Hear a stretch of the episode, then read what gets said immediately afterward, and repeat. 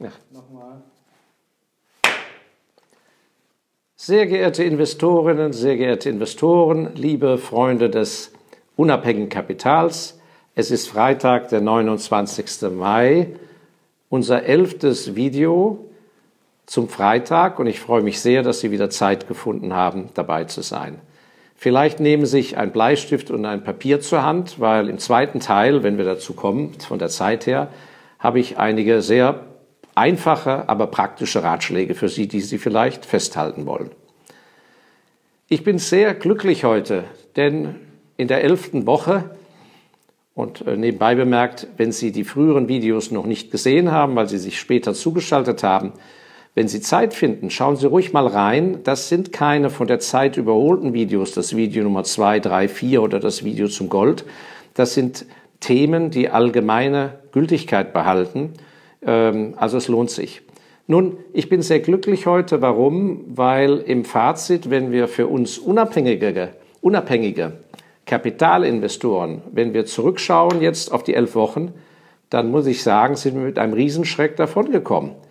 Und unsere Haltung, die ich versucht habe, Ihnen näher zu bringen und die ich ihm weiter sehr empfehle, nämlich Ruhe zu bewahren, gesunden Menschenverstand für Kapital einzusetzen, und sich eine langfristige Meinung zu bilden und wenn Sie eine Meinung haben, konsequent zu handeln, hat sich ausgezahlt. Also nur am Beispiel unseres langfristigen Fonds, und das ist ja kein Aktienspekulationsfonds, sondern ein vermögensverwaltender Fonds mit Cash, hin und wieder Gold und dann auf ausgesuchten Aktien steht er auf guten Pfeilern, die wir lange pflegen und halten und die wir sehr gut kennen. Nun, das Fazit ist was? Seit einem Jahr, in den letzten zwölf Monaten, wer vor zwölf Monaten in den Amazonas abgereist ist, hat kein Pfennig eingebüßt. Er ist genauso reich wie vor zwölf Monaten. Und auch in diesem laufenden Jahr seit Silvester sind nur minimale Beträge eingebüßt und das sieht ganz gut aus. Und in der langen Linie habe ich immer gesagt, unser Anliegen ist es, mit Kapital, damit sie in Ruhe in ihrem Beruf arbeiten können, dass man im Schlafwagen vermögender wird ohne Aufregung und das hat sich ausgezahlt. Seit der Gründung, wer eine Million investiert hat, sitzt jetzt auf 2,7 Millionen und das alles im Schlafwagen. Also, die Herausforderungen liegen natürlich in der Zukunft, aber seit 18 Jahren kümmern wir uns drum und so machen wir es auch weiter. Und mein werter Kollege, der Herr Kolbe, der sich sehr gut auskennt mit der Abwicklung der Fonds, die ganzen technischen Überlegungen, Ausgabeaufschläge, wie man das geschickt machen kann, etc., der steht Ihnen immer zur Verfügung und seine Daten, die Kontaktdaten, sind ja am Ende des Videos eingeblendet. Also scheuen Sie nicht, ihn zu kontaktieren. Ja, warum ist das so, dass man gut gefahren ist? Weil wir uns auf Qualität konzentrieren. Und das ist mein Ratschlag bei Ihren Investments in der Zukunft. Wenn Sie investieren, achten Sie auf Qualität, achten Sie auf Ihre Meinung, hinter der Sie stehen denn dann kaufen sie den ganzen Mist nicht mit. Und deshalb bin ich so ein vehementer Gegner der Indexzertifikate der ETFs, weil Sie sehen ja, Airlines sind bankrott gegangen, einige Hotelfirmen äh, sind bankrott, die Herz-Auto-Vermietung in Amerika ist bankrott. Das haben Sie, je nachdem, welche Indexzertifikate Sie haben, das haben Sie alles mitgekauft. Das haben wir nicht und davon rate ich Ihnen weiter ab, denn die Zukunft wird so aussehen, das Qualitative, das hat eine gute Zukunft und das Mittelmäßige und das Angenockte, das hat keine so gute Zukunft. Nun, ich werde viel angesprochen, dass Leute sagen, ja, es droht doch jetzt so eine Rezession, so und es sind doch so furchtbare Zeiten, wie kann man da wohl optimistisch in die Zukunft schauen? Und da kann ich Ihnen nur sagen, Sie müssen es in der großen Perspektive sehen. Und mein Vater hat mir extra mal einen Überblick äh, zugeschickt und mich gebeten, diese Daten mit Ihnen zu teilen. Und das werde ich jetzt machen. Nämlich, was ist denn überhaupt ein Unglück? Leben wir in so unglücklichen Zeiten? Natürlich sind Einzelne von Ihnen sehr stark betroffen und erleiden Unglück. Aber da komme ich auch noch zu. Und natürlich haben wir mit den Gewerbetreibenden, die so schlecht dran sind, unser tiefes Mitgefühl, das wir mal aussprechen wollen. Aber wie gesagt, sehen Sie es einmal in der Perspektive und das andere ist, das werde ich dann gleich ansprechen, wie geht man mit einem Unglück um? Und in der Perspektive ist es so, mein verstorbener Großvater, der Vater meines Vaters, der mir diese Daten jetzt mitgegeben hat, der ist vor 1900 geboren gewesen. So, und da gehen wir jetzt das mal durch. Wenn also jemand 1900 geboren ist, dann hat er mit 14 den Ausruf des Ersten Weltkriegs erlebt und er war 18, als der Erste Weltkrieg zu Ende war. Und ich muss jetzt die Daten, die habe ich hier vor mir stehen, von meinem Vater, dann waren 22 Millionen Menschen umgekommen. Und keine zwei Jahre später, als derjenige 20 Jahre alt war, waren an der spanischen Grippe wie viele Menschen umgekommen? Ja, jetzt werden Sie aber staunen. 50 Millionen Menschen sind bis 1920 an der spanischen Grippe eingegangen. So. Dann, als er 29 war, war die Weltwirtschaftskrise mit riesigen Arbeitslosenzahlen. Als er 39 war, war der Zweite Weltkrieg. 75 Millionen Menschen kamen um. Als der Zweite Weltkrieg vorbei war, gab es den Koreakrieg. Fünf Millionen Menschen sind umgekommen. Als, der, als er dann 64 Jahre alt war, begann der Vietnamkrieg, der etwa vier Millionen Menschenleben kostete.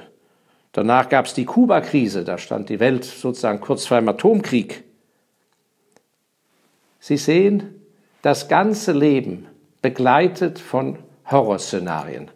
Und was ist in dieser Zeit aber mit vernünftig, ruhig denkenden, kaufmännisch versierten Leuten passiert? Sie sind in einen Wohlstand gewachsen wie noch nie zuvor. Das heißt, sie müssen lernen, sofern sie es nicht schon tun, sich als Person abzukoppeln von dem Drumherum und müssen ihren eigenen Weg finden, wie sie durch dieses Weltgeschehen, was immer aufregend ist, was immer Unglücksstellen hat, ohne Ende, wie sie da einen guten Weg finden. Und der Weg für die Optimisten ist immer der Weg, der die Schöpfungskraft, die in uns steckt, anspricht und aus der sie so ungeheuer viel machen können. Aber das wird ihnen nicht von oben gepredigt, da werden sie nicht herangeführt, das müssen sie aus innen herausschöpfen.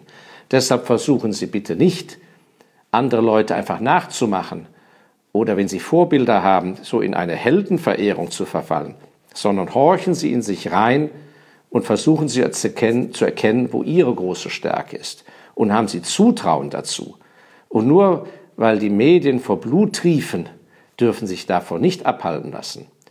Einer der Kommentatoren, und im Übrigen, ich hatte letzte Woche keine Zeit, die ganzen Grüße und die vielen Kommentare zu lesen, das hole ich wieder nach, wie beim letzten Mal, aber schon mal vielen herzlichen Dank. Einer der Kommentatoren vor ein paar Videos hat gesagt, ja, aber die Optimisten, die also in Russland dann Stalin zum Opfer gefallen sind, sie optimistisch waren, ja, äh, wie furchtbar, natürlich furchtbar. Optimist sein heißt ja nicht blauäugig, sondern äußerst sensitiv für die Realität und sich eine eigenständige Meinung bilden. Das ist das Ganze. Und der eine schafft das schneller, der andere langsamer, aber lass nicht von dem Weg nicht abbringen. Der zweite Punkt, den ich ja ansprechen wollte, wie geht man mit Unglück um? Und der Punkt ist der, dass Sie sich bitte von Schicksalsschlägen wirtschaftlicher Art, von einem Unglück, das Sie jetzt vielleicht empfinden in Ihrem Beruf, in Ihrer Tätigkeit, dass Sie sich davon nicht vom Kurs abbringen lassen. Und dazu habe ich drei Beispiele und Anekdoten. Das eine ist besagter Großvater von mir. Der war im Ersten Weltkrieg durch ein Schrapnell sozusagen an der Seite komplett aufgeschlitzt worden. Er war gelernter Zimmermannsgeselle. Er war gerade auf der Wanderschaft gewesen, als der Krieg ausbrach und lag dann zwei Jahre im Lazarett in dem Bewusstsein, dass seine Seite so lediert war und damit auch sein Bein, dass er in seinen Beruf nicht zurückkehren konnte. Hat er sich daraufhin berufsunfähig gemeldet als junger Mann? Ist er in Depression verfallen? Nein. Er hat erkannt, aha, ich kann leider auf die Dächer nicht mehr hoch. Also hat er gesagt, muss ich mehr lernen.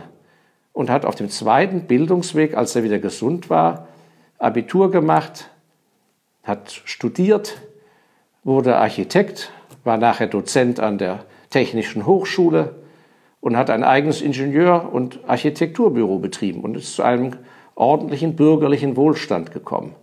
Aus einer schwarzen Stunde, dass ihm in der Jugend sein Beruf versaut wurde.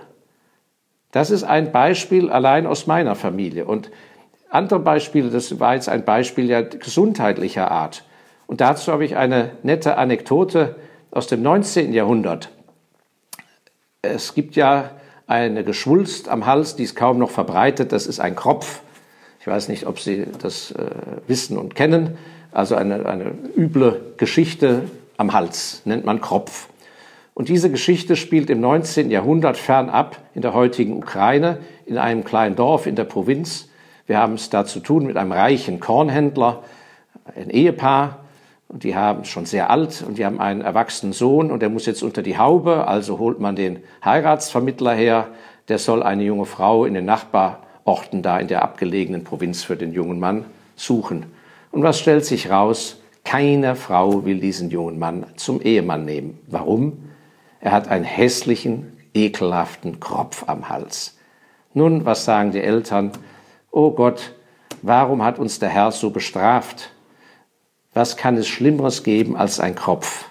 Ein Kropf, was für ein Unglück. Der junge Mann bleibt also weiter zu Hause wohnen. Er findet keine Frau. Und ein paar Jahre später ruft der Zar von Russland, zu der, dem Reich gehörte die Ukraine, ruft er den Krimkrieg aus. Und alle jungen Männer werden zum Krieg eingezogen. Und auch in diesem kleinen Ort die Musterung. Der junge Mann wird gemustert die Eltern sind am Boden zerstört. Ihr einziger Sohn, ihr einziger Erbe soll an die Front und er ist nicht besonders sportlich, wird sicher dabei umkommen. Doch was passiert? Der junge Mann kehrt von der Musterung nach Hause. Der Zar von Russland will keine Soldaten mit einem Kopf. Er ist ausgemustert worden. Die Eltern sind überglücklich für Freude. Gepriesen sei der Herr. Wie wunderbar. Ein Kopf. Ein Kopf. Was kann es Schöneres geben als ein Kopf? Also es kommt immer darauf an, was weiter im Leben passiert. Seien Sie also nicht zu vorschnell mit Ihrem Urteil über ein Unglück. Natürlich ist es schmerzhaft, aber begeben Sie sich in Ihr gütiges Schicksal. Und aber auch im Kaufmännischen will ich Ihnen ein Beispiel, ein letztes Beispiel geben für ein Unglück. Die schon öfters von mir erwähnte Firma Wrigley Kaugummi, der Weltmarktführer, deren Aktie wir ja wunderbar im Fonds hatten vor vielen Jahren mit sehr viel Erfolg der Weltmarktführer für Kaugummi, eine super profitable Firma, ist entstanden aus einem Unglück. Der Gründer Wrigley I. 1892 war ein leidenschaftlicher Backpulverhersteller und kam auf die Idee, per Versand bereits 1892 Backpulver über die USA zu verkaufen. Ein Versandhandel für Backpulver. Es war seine ganze Leidenschaft. Und als Anreiz legt er so einen von jemand anders produzierten kleinen Kaugummistreifen bei, wenn man das Backpulver bestellte. Und was stellt sich raus? Das Backpulver kam überhaupt nicht gut an bei den Hausfrauen. Das lief überhaupt nicht. Äh, er war also am Boden zerstört. Doch nach und nach kamen die Briefe rein, das war alles per Brief damals noch. Haben Sie nicht mehr, Mr. Wrigley, von diesem schönen Kaugummi, den Sie beigelegt hatten? Und Gott sei Dank war der Mann flexibel genug und hat erkannt, ja, Pfeifendeckel, das Backpulver ist wohl nichts, aber der Kaugummi scheint gut zu sein. Und dann hat er seine eigene Kaugummimarke daraus drauf gestempelt und selber hergestellt, das Kaugummi, Backpulver eingestellt und so begann der Aufstieg des Milliardenimperiums von Wrigley. Also, ich habe Ihnen bewusst etwas zeitaufwendig drei Beispiele genannt, um vielen von Ihnen Mut zu machen, in der jeweiligen Situation des Lebens, und da werden sicher für viele von Ihnen noch viele solche Stationen kommen, wo das Schicksal Ihnen auch manchmal eine Gelegenheit bietet, die allerdings sehr schmerzhaft ist im Moment selber, aber genau die richtige Perspektive darstellt. Gut, also so viel zum Allgemeinen. Und jetzt möchte ich sehr konkret und deshalb der Bleistift und das Papier möchte ich Ihnen mit ganz einfachen Kriterien nahelegen, wie Sie überprüfen können, ob Sie für gewisse Geldanlageformen überhaupt der richtige sind, geeignet sind und ob Sie diesen Weg einschlagen sollen. Denn ich bin viel gefragt worden, auch von direkten Anfragen von Ihnen, für die ich mich sehr bedanke. Ja, wir haben bisher so viel in Immobilien gemacht, ist es nicht an der Zeit, dass wir es auch in Aktien machen sollten? Oder andere schreiben, ja, wir haben so viele Aktien, haben gute oder schlechte Erfahrungen gemacht, sollen wir nicht auch mit Immobilien anfangen? Ja, und da ist mein Rat an Sie, bevor Sie da in die Details sich begeben oder versuchen, irgendwas nachzumachen oder weil Sie es an allen Ecken enden und hören, klären Sie erst einmal ganz grundsätzlich ab. So, und dann nehme ich nochmal, hier habe ich zwei Papiere mir gemacht, das, die nehme ich mal zu mir. Und das halte ich für so wichtig, dass Sie sich mit diesen Kriterien beschäftigen, so simpel die jetzt auch klingen, weil Sie sonst auf den falschen Weg kommen. Und es ist so wichtig, dass Sie wirklich das Steuerrad Ihres Lebens selber fest in die Hand nehmen. Sonst werden Sie nämlich fremdbestimmt. Und das ist nichts. Also der erste Punkt, die Geldanlage in Form von Anleihen, also festverzinslichen Papieren. Da ist der Zins zurzeit ja so niedrig, aber es gibt natürlich auch Fremdwährungsanleihen. Türkische Lira, südafrikanische Rand etc. Also, wo natürlich noch mehr Zinsen geboten werden. Lassen sich aber da nicht in Versuchung führen. Entscheidend ist eins, wie sieht es mit der Wahrscheinlichkeit einer hundertprozentigen Rückzahlung am Ende der Laufzeit aus? Die Laufzeit ist meistens ja zehn Jahre. Und da gibt es eben Beispiele von Regierungen und Staaten, die schon eine ganz schöne Geschichte haben, dass sie eben nicht pünktlich zurückzahlen können, wo die Rückzahlung auf Deutsch ausfällt und auf 25 Jahre rausgeschoben wird. Und bei den Fremdwährungsanleihen kommt noch hinzu, das sind zwar alles sehr schöne, ehrenwerte Länder, aber die Währungen sind sogenannte Weichwährungen. Das heißt, der Zinsvorteil, den Sie durch den Zins bekommen, wird meistens über die zehn Jahre mehr als aufgebraucht durch den Verlust in der Währung.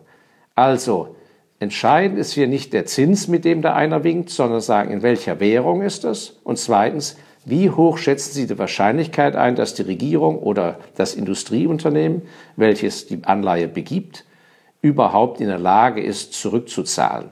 Denn ansonsten haben Sie nur ein Risiko von 100 Prozent nach unten und einen kleinen Zins als Chance nach oben und das ist ein schlechtes Verhältnis. Also denken Sie da gut drüber nach. So, jetzt kommen wir zu dem Thema der Aktien. Und die Aktien, das ist überhaupt kein Buch mit sieben Siegeln, sondern es ist eine sehr einfache Überlegung. Und wenn Sie es auch nicht gerne hören werden, ich kann es immer nur wiederholen. Aktien in welcher Form auch immer Direktinvestments oder in einem Fonds verpackt, mit guten oder nicht so guten Managern, kommen nur in Frage für Menschen, die das Geld mindestens drei bis besser noch fünf Jahre wirklich für das Leben und für Reparaturen und für Neuanschaffungen nicht brauchen.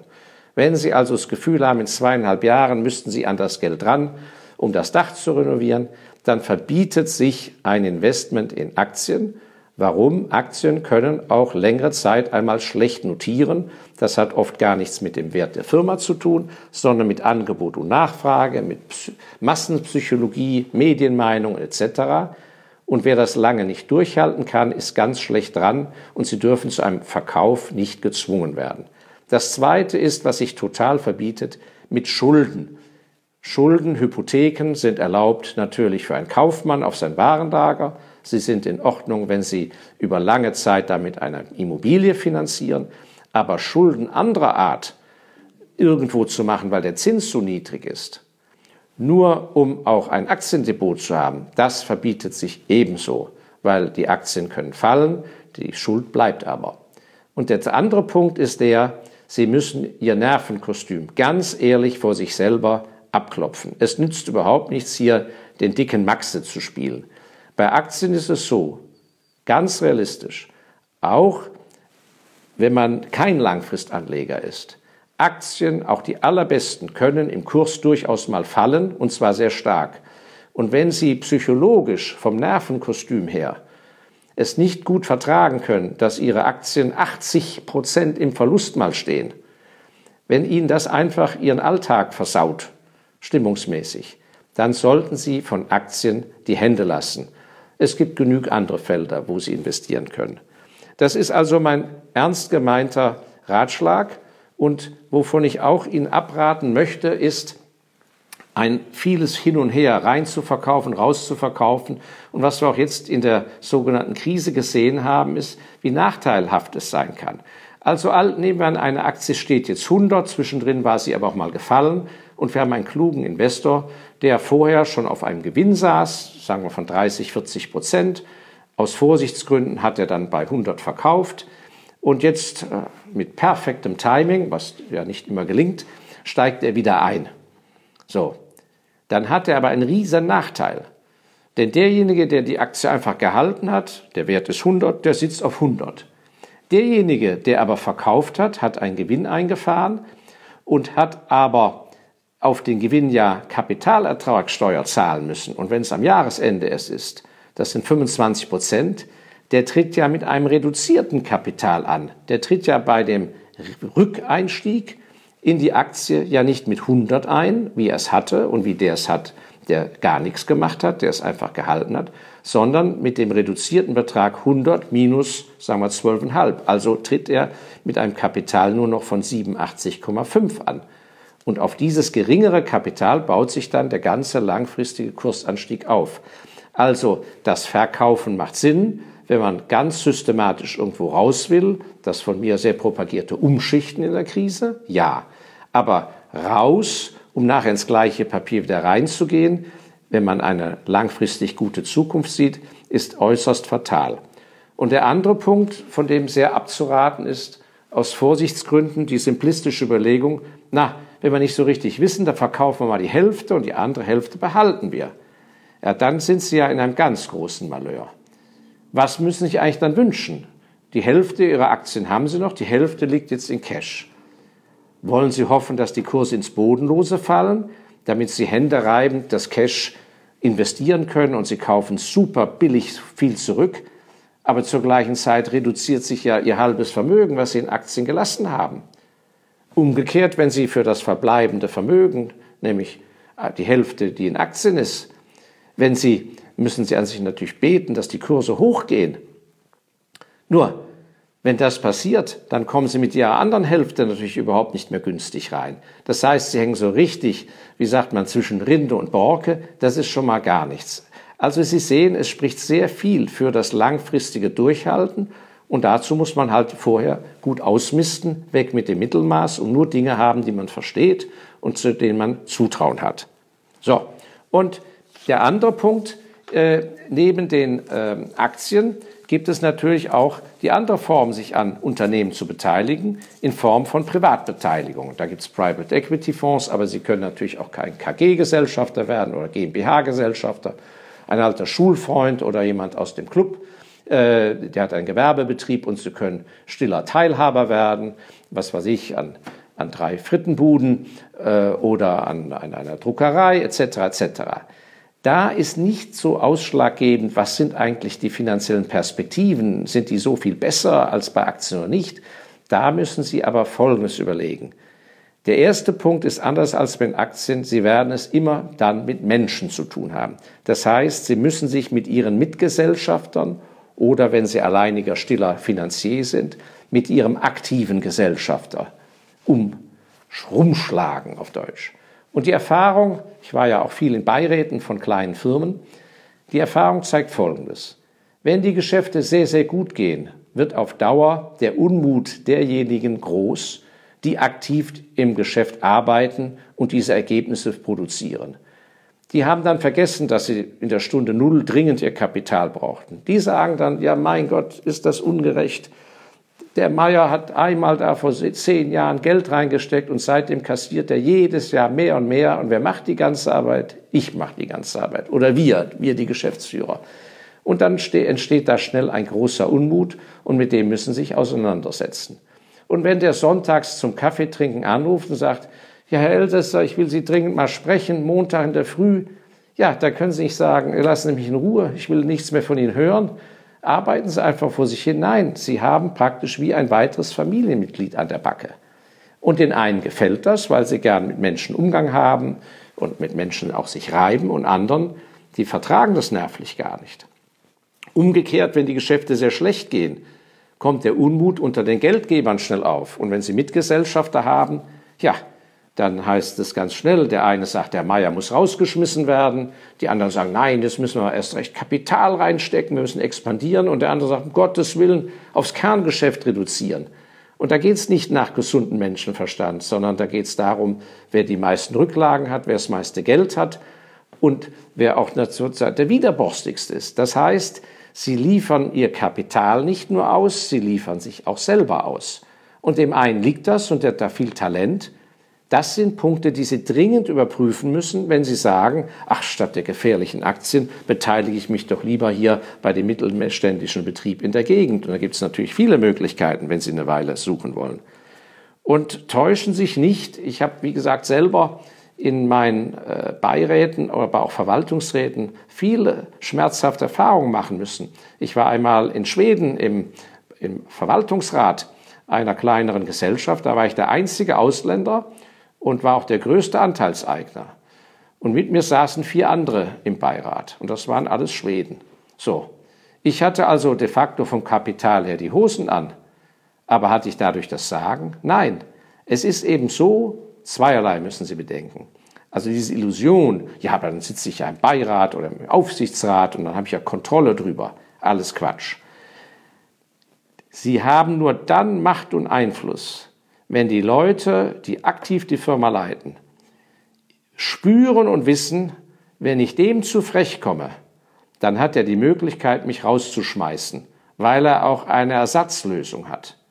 De facto werden die meisten Aufsichtsräte von den Exekutiven, also von den Geschäftsführern und von den Vorständen de facto erpresst, weil sie genau wissen, da ist ja gar keine Alternative.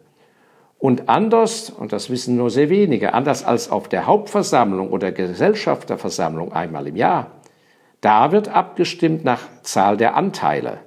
Wenn Ihnen 30 Prozent gehören und die anderen haben weniger, dann haben Sie da eine Abstimmungsmacht.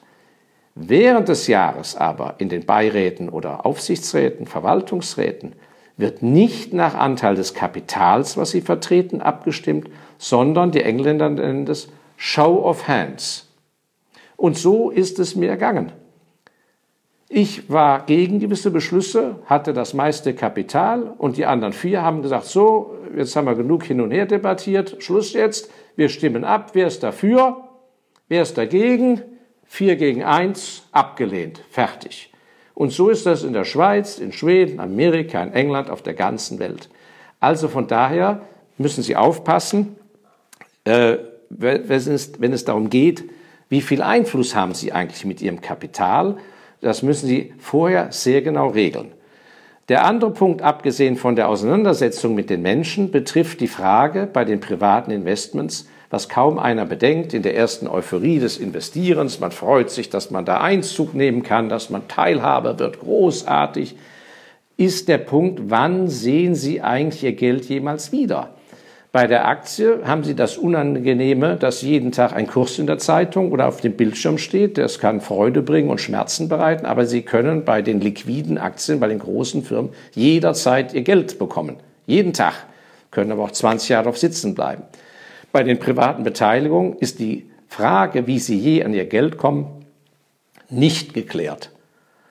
Und ein sehr guter Freund aus der Diamantenbranche, ein älterer Herr aus Antwerpen, der hat mir immer gesagt, schau her, wenn du Geld auf deinem Konto hast, dann hast du Geld.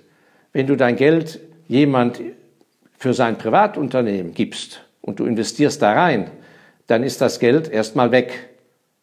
Weg, meistens für immer. Und das hat mich sehr beeindruckt, dieser Satz. Weg, wahrscheinlich meistens für immer.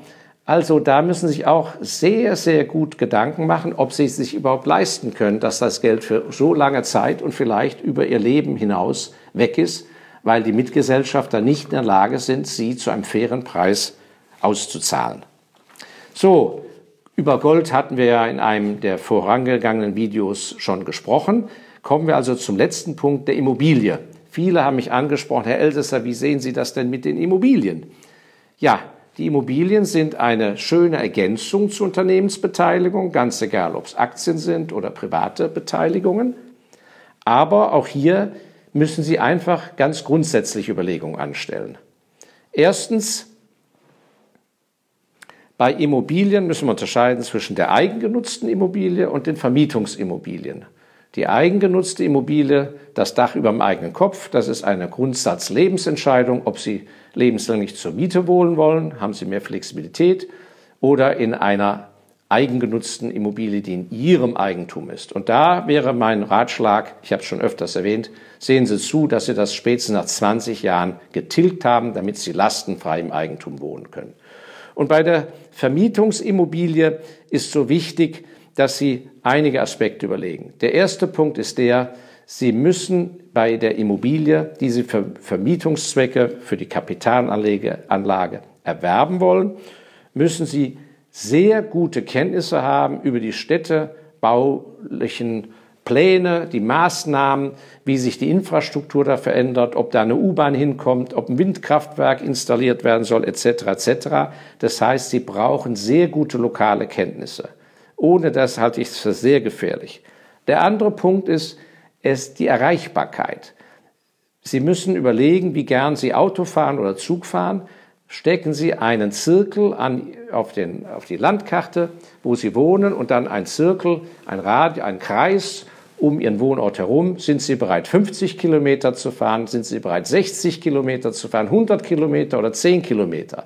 Weil eine Immobilie, eine Immobilie die Ihnen Mühe macht, dahin zu fahren, um mit dem Mieter zu sprechen, um mit dem Handwerker bei Reparatur zu sprechen, wenn Ihnen das Mühe macht, Sie nicht gerne machen, dann ist das eine nicht gute Sache. Ich halte also nichts von Immobilien an Standorten, an die Sie per se nicht gerne hinfahren. Das ist für mich ein K.O.-Kriterium. Und bei der Überlegung, ist der Standort denn im Rahmen des Zirkels, ist das ein interessant oder nicht, da gibt es ja zwei einfache Weisheiten. Wann steigen denn auf Dauer Immobilienpreise? Entweder indem immer mehr Menschen an diesen Ort hinziehen wollen und von daher bereit sind, höhere Mieten zu zahlen, wegen einer Verknappung, oder aber, wenn nicht mehr Menschen hinziehen, dass die Menschen, die bereits dort sind, immer mehr verdienen, weil das Einkommensniveau steigt, weil vielleicht neue Arbeitgeber das sind mit höherwertigen ähm, äh, Löhnen, einem höheren Lohnniveau. Das sieht man ja an manchen Provinzorten, Provinz absolut positiv gemeint, wo plötzlich ein Forschungszentrum einer großen Pharmafirma entsteht. Und auf einmal sind da jede Menge Wissenschaftler mit hohen Gehältern. Also wird das Mietniveau in diesen Ortschaften steigen. Also mehr Menschen hinziehen oder aber die dort sind, mehr verdienen. Wenn beides nicht erfüllt ist, keins von beiden, dann müssen Sie sehr gut überlegen, warum Sie an dem Ort überhaupt investieren wollen. Und der andere Punkt ist, wenn Sie die Wahl haben zwischen Teileigentum, also Wohnungseigentum, oder eine komplette Immobilie mit Grund und Boden, ein Einfamilienhaus oder ein Haus, wo Ihnen alle Wohnungen gehören, natürlich bitte immer mit Grund und Boden, weil Häuser haben ein Verfallsdatum. Ab einem Punkt sind Häuser kein Vermögensmehrwert, sondern eine Abrissverpflichtung. Und die, die klugen, reichen Familien, die auf der Park Avenue in Manhattan über Generationen ein Grundstück haben, die haben auf diesen Grundstücken schon jetzt mittlerweile bestimmt in der Familie die dritte oder vierte Immobilie draufgebaut. Der Grund und Boden ist, das, ist der große Wert. Denn die Ansichten, was ist eine gute Immobilie, die ändern sich über 10, 20, 30 Jahre. Was für einen Zuschnitt will man haben und so weiter. Wenn ihr aber Grund und Boden gehört, haben Sie die ultimative Sicherheit. Also lieber ein kleineres Ding mit Grund und Boden als nur ein Bruchanteil, wo Sie auch selber nichts bestimmen können, einen kleinen Bruchanteil an einem Grundstück, über das Sie dann gar nicht verfügen können.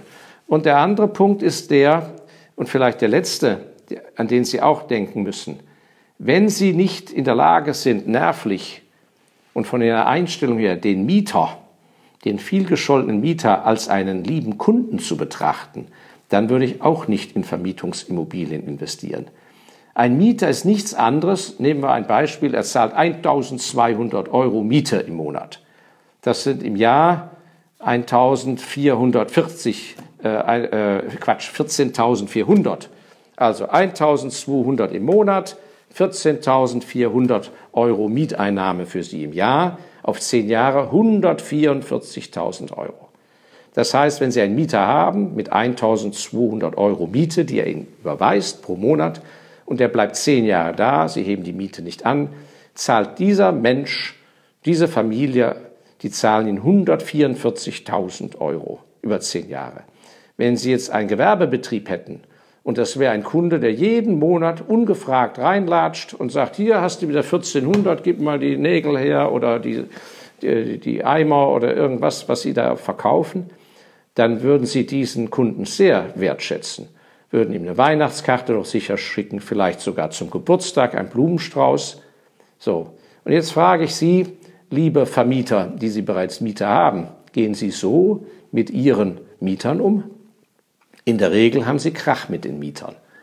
Und die Mieter werden gesehen, um Gottes Willen, so eine Arbeit. Da gibt es natürlich auch schlimme Fälle. Aber das heißt, das muss auch gelernt sein, dass um, der Umgang mit Mietern, der Mieter als Kunde. Also, damit habe ich Ihnen jetzt einige Punkte an die Hand gegeben, wie man, bevor man sich in die Details stürzt oder sich drängen lässt zu investieren, ja, dass man überhaupt erstmal abklärt, passt man überhaupt in diese Kategorie. Und wenn Sie das nicht rückhaltlos mit Ja beantworten können oder sagen, okay, da muss ich mich erstmal präparieren, dann kann ich nur sagen, Hände weg davon und dann konzentrieren Sie sich lieber auf die Gebiete, wo Sie sich fit fühlen und wo Sie auch hingehören. Nochmal im Fazit, sich drängen lassen, andere nachmachen, in gar keinem Fall. Und da möchte ich Sie also auch warnen, viele von Ihnen sind vielleicht über die Freizeit im, im Sportverein, in äh, anderen Clubvereinigungen etc. etc. Und da kommt es sehr schnell, wenn man sich gut versteht und wenn man weiß, Mensch, der Meier, der hat doch ganz schön Geld, da kommt es dann sehr schnell ein Gespräch, ja Mensch, wir investieren hier und da und da. Und da heißt, Mensch, Franz, da machst du doch auch mit, nicht wahr? Und dann kommt diese Schrecksekunde. Dann muss der Franz entscheiden, ob er in diesem Moment sagt, Nein, wir bleiben Freunde, aber ich investiere da nicht. Oder das kann ich euch jetzt nicht sagen. Da muss ich immer erstmal meinen Familienbeirat fragen oder meinen Berater. Oder ob sie aus Unsicherheit und Sorge, dass sie da nicht mehr, dass der Franz da nicht mehr der gute Freund ist, dass er sein Gesicht verliert. Wenn die anderen sagen, ja, was ist denn Franz? Wir haben doch auch alle investiert hier, der Zack, der Schmidt und alle, der Müller, alles immer drin. Wieso du denn nicht?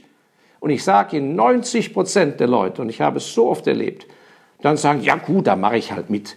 Und am nächsten Morgen, nicht wahr, ist der Katzenjammer groß und so landen viele Leute oft in Investments, die sie gar nicht haben wollen.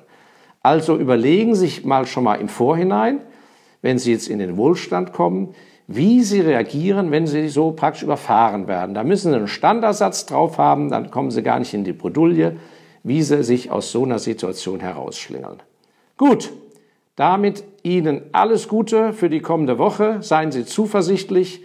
Kontaktieren Sie uns, wenn Sie sehr konkrete Frage haben, Fragen haben. Wir freuen uns und äh, wir gehen allen Fragen nach, arbeiten es ab und äh, gehaben Sie sich wohl und auf bald. Auf Wiedersehen.